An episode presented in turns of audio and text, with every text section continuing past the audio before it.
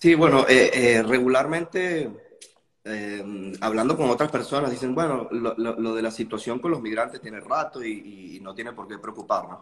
Pero en, en, este momento que estamos atravesando, tiene que ver mucho, según algunos políticos, con, los, con las ciertas restricciones que se le han puesto de visados, me refiero, de sobre todo países de Latinoamérica a los venezolanos puntualmente, que es la, la situación más crítica con relación a cifras de migrantes que han dado a conocer organizaciones. Entonces, ¿qué es lo que está sucediendo? Bueno, eh, a inicios desde el año 2020, 2021, habíamos visto que sobre todo en la frontera sur de este país eh, se había incrementado ¿no? esta situación, pero ahorita está ocurriendo un fenómeno bastante preocupante para muchos, que es esa travesía ¿no? del, del Darién y que algunos tienen suerte de contarlos, como en efecto fue la semana pasada la historia que tuvimos acá en la estación.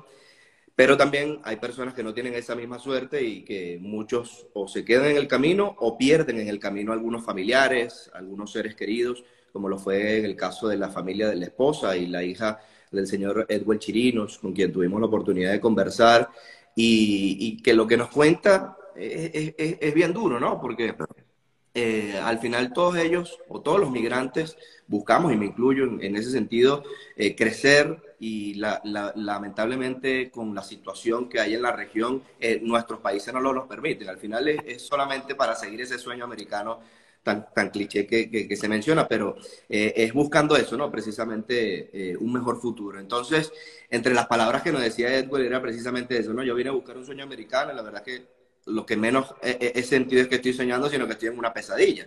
Y, es natural porque el perder a, dos de tus seres queridos, tu hija de, pocos años de edad y, tu, y quien fuera tu esposa, evidentemente tiene que ser un dolor, un dolor terrible.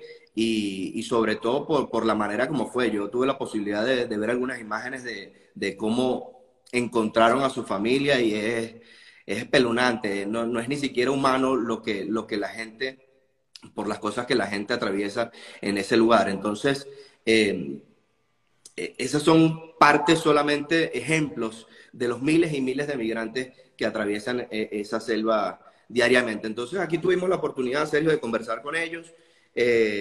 algunos llegan, como te digo, otros no llegan. Y uno de los que llegan, por ejemplo, los de la semana pasada, llegaron a Texas y Luego se trasladaron acá a este estado, nos mencionan que tiene que ver más bien con, con, la situación o las ventajas que traen estos estados, dicen que hay muchas ayudas y por eso escogen Ayuta como su lugar final para intentar hacer una vida. Otros, según lo que me comentó otra de las personas de algunos de los refugios que he estado visitando, porque eso es otra de las cosas, ¿no? Que llegan al país y muchos de ellos no tienen a dónde llegar o alguien, algún familiar les dijo, mira, vente y yo te recibo. Algunos tienen la suerte de conseguir o de contar con algún familiar o algún amigo que lo recibe en casa, pero otros no. Entonces, para no quedarse viviendo en casa, que estoy seguro que debe haber gente viviendo en casa porque también hace algunos meses aquí hubo una situación similar que encontraron algunos migrantes en una plaza y eran venezolanos. Entonces, para no quedarse en casas, intentan buscar refugios. Aquí hay muchas ayudas religiosas. Eh, aquí la iglesia está muy marcada en este estado, eh, ayudas religiosas o de organizaciones no gubernamentales y, terminan llegando a esos refugios. Esta familia con la, como la que te comento tiene aproximadamente 25 días viviendo en este refugio, donde gracias a Dios ahí le permiten dormir, darles comida, le dan ropa. Eh, en este refugio yo estuve aproximadamente hora y media, dos horas afuera, porque no, no me permitieron grabar mucho. Eh, no entiendo por qué, pero bueno, eh, intentamos la manera de conversar con ellos. Eh, y con otras personas de las que estuvimos eh, hablando allí en, el lugar y nos dicen que, muy probablemente esté muy full eh, ese refugio puntualmente en el que estábamos y no, esto es una presunción, quizás no querían como que, pudiéramos ver esa situación, sin embargo, pues en ese lugar, según lo que nos mencionan, le daban comida, le daban ropa, podían dormir y, y bueno, estar relativamente cómodos mientras consiguen un lugar a donde ir. Quería preguntarte acerca de ese refugio. Este no es un refugio para migrantes. Esto eh, quiero eh, preguntártelo y también comentarle a, nuestro, a público, porque muchas personas piensan que es que aquí en Estados Unidos hay refugios para migrantes. Eso no existe. Eh, quizás de pronto en la frontera puede que haya algo, pero en localidades como esta donde comenta Jesús en Utah, no es un refugio para migrantes. Este refugio es para quienes, en todo caso, Jesús.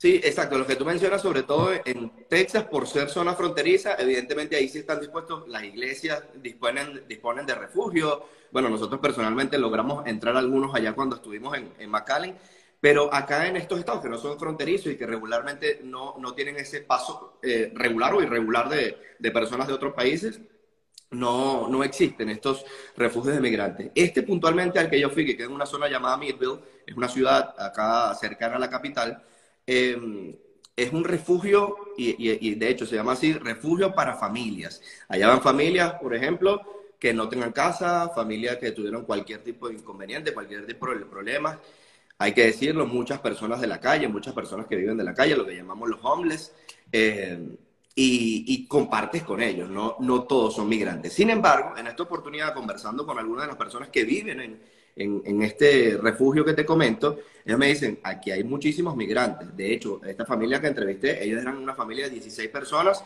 pero nos dicen, aquí hay por lo menos cuatro familias más que pudieran llegar fácil a, las 30, a los 30 venezolanos. Y ese día también habían al menos 10 o 15 colombianos, por ponerte un ejemplo.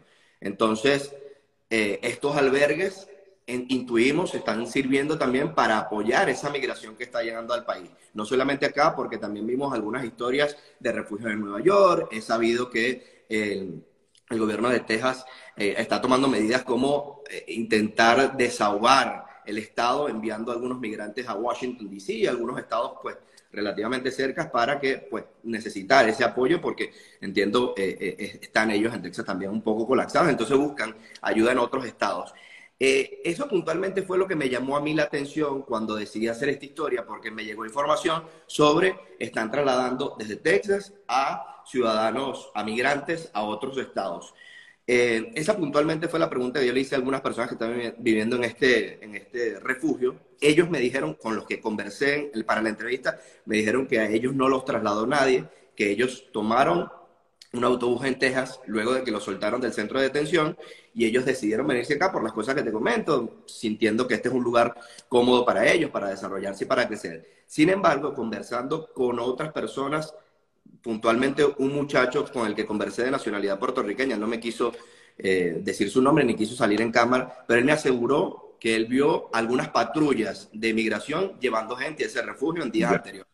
Yeah. Entonces, eh, ahí sí tendría efecto o razón esta situación de que se menciona que están trasladando migrantes a otros estados y este pudiera ser uno de esos. No sabemos si esto tiene que ver con, con, con, que estén llenos los refugios, muy probablemente, pero eh, sin lugar a dudas es una situación que es bastante eh, pues, preocupante porque antes no se veían, sobre todo puntualmente con los venezolanos, que, que tengan que estar tomando refugios para vivir y ya casi prácticamente un mes. Sí, y que efectivamente la mayoría de las oportunidades, pues muchas personas que llegan a Estados Unidos eh, siempre tienen como a alguien o alguien con quien contar eh, y buscan esa oportunidad eh, de estar de nuevo con sus familiares que tengan aquí o amigos, pero es muy raro, aunque ocurre, que vengan totalmente solos y viendo a ver cómo comienzan una nueva vida. Te quería preguntar de estas personas con las que has podido hablar de este, en este refugio, ¿ellas están trabajando o no tienen esa posibilidad de hacerlo? Con la que hablé no está trabajando porque, por lo que yo pude notar, como era una familia tan grande, ella estaba como encargada de, de, de cuidar a los más pequeños que estaban en este lugar. Estaba como, okay. como cuidando mientras intuyo las otras personas, los padres, los, los hermanos, sus hijos, si salen y buscan la manera de tener un, un día a día. Un ingreso. Un ingreso. Y por lo que también ella me comenta, las personas encargadas del refugio autorizan a, a, las personas a que vayan. Es decir, no, no están retenidos, no están de ninguna manera, claro. no, tienen, no tienen prohibición de salir del refugio, un refugio, no es un centro de detención. Eh, tú tienes que ver cómo, o sea, si, si, necesitas dinero para tu día a día, tienes que ver cómo lo consigues. Claro. imaginamos que están trabajando. Eh, sin embargo, eso no me lo quisieron confirmar por, por el tema de los papeles, por, por, por las autorizaciones. No, pero... claro, porque, porque lo tendrían que hacer de forma ilegal, cosa que... Exacto. Supuesto, Entonces, no, pero sí me dijeron, hay que buscar la, la forma de conseguir dinero. Entonces, ellos tienen posibilidad de salir del lugar sin ningún tipo de problema. Claro, pero me imagino que todas estas personas, quizás no tanto las que entrevistaste, pero las que están allí, pues algunos de ellos ya iniciaron su proceso, eh, digamos, migratorio aquí en el país, ¿no? Para poder estar allí. y, en efecto, sí, porque acuérdate que ya atravesaste muchos centros de detenciones, entonces ya hay como un proceso migratorio. Pero, como te digo, no solamente hay inmigrantes venezolanos y colombianos, hay personas que pueden ser, que vivan aquí, americanas, y que evidentemente ellos viven ahí, pero salen a trabajar. Entonces, eh, tienen esa posibilidad. Claro, tienen ese refugio como una especie de, de, bueno, eso, de un refugio, ¿no? O sea, tienen un lugar donde comer, o por lo menos alimentarse en la noche, y, y donde dormir, que es lo, precisamente para evitar pues de estar deambulando por, por las calles. En este caso, esto está en Utah, muy cerca de Salt Lake City, ¿no? Exactamente, sí, en.